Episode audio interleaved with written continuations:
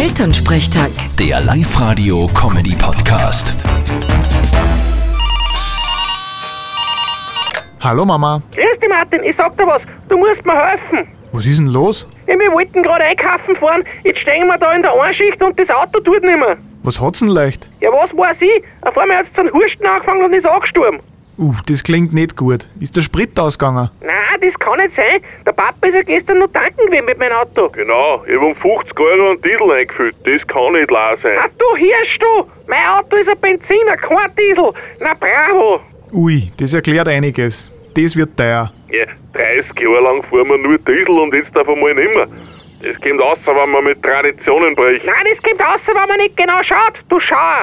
Was soll man denn jetzt tun, Martin? Ich darf halt einmal heimgehen, den Traktor holen und das Auto in die nächste Werkstatt schleppen. Passt, geht schon, geh heim und hol den Traktor. Ich geh da weiter der Mitzifiere auf einen Kaffee oder besser einen Schnaps.